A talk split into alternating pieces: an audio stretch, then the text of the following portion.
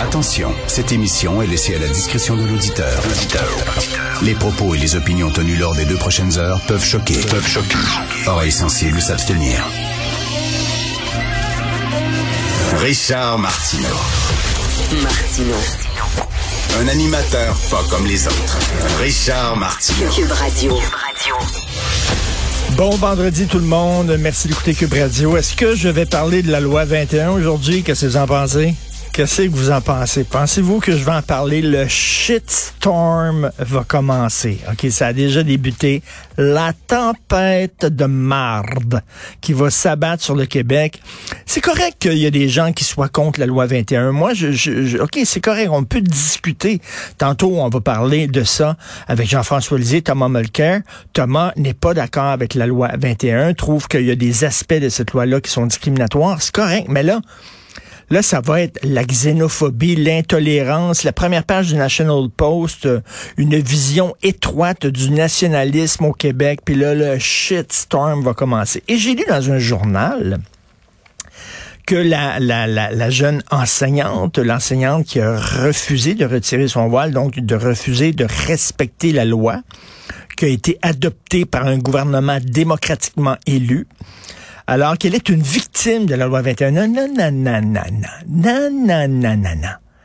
Si la loi dit tu vas mettre ta ceinture de sécurité dans ton auto, tu ne respectes pas la loi, tu ne mets pas ta ceinture et que la police te donne une contravention, tu n'es pas une victime.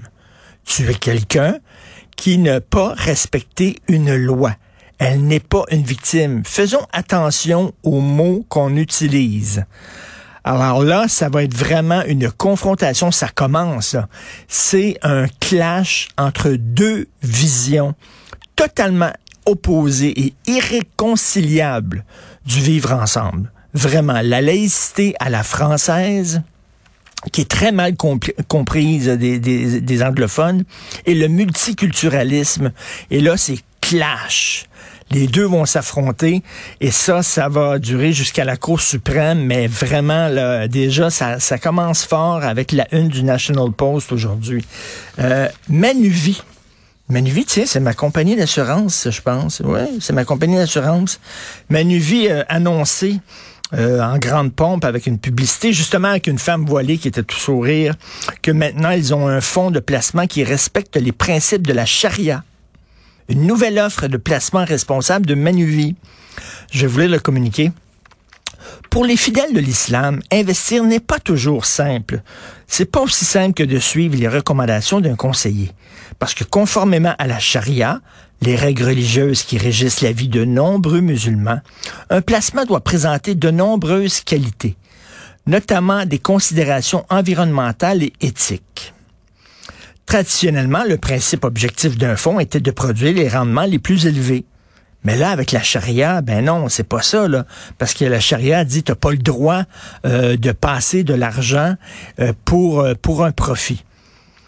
Alors, je continue à communiquer. Pour commencer, l'islam enseigne que les fidèles ne doivent pas causer de préjudice à autrui ou à l'environnement où y participer.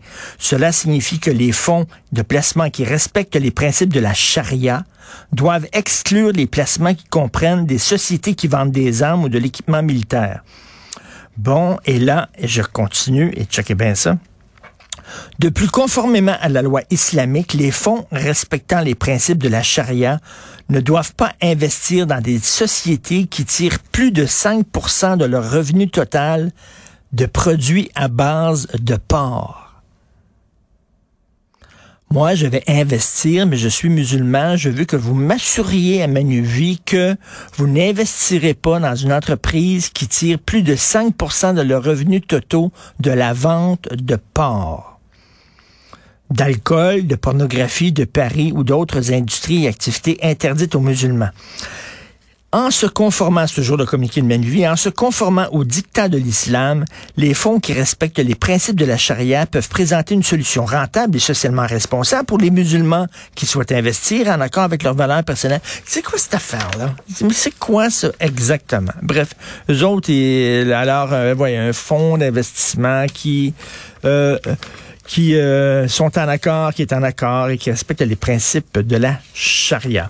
Je reviens sur cette euh, dame qui a refusé euh, de retirer son voile et de respecter la loi 21 elle sera réassignée à d'autres tâches, donc comme, comme le prévoyait la loi. Il n'y a rien de surprenant là-dedans. La loi, tout, tout, le monde semble tomber des nues.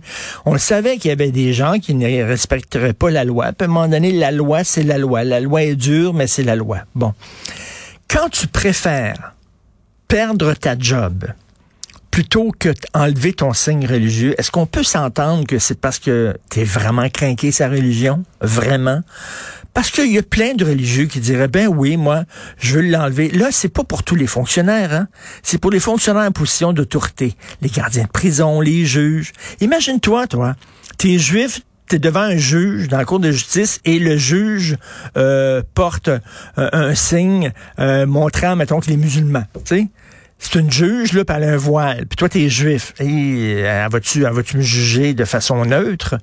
Euh, c'est pour ça, c'est pour, pour, pour, montrer la neutralité de l'État, et c'est un genre de filtre aussi. Parce que si tu refuses absolument d'enlever ton signe religieux tu préfères perdre ta job, job que tu adores, ben ça montre que tu assez craqué sa religion.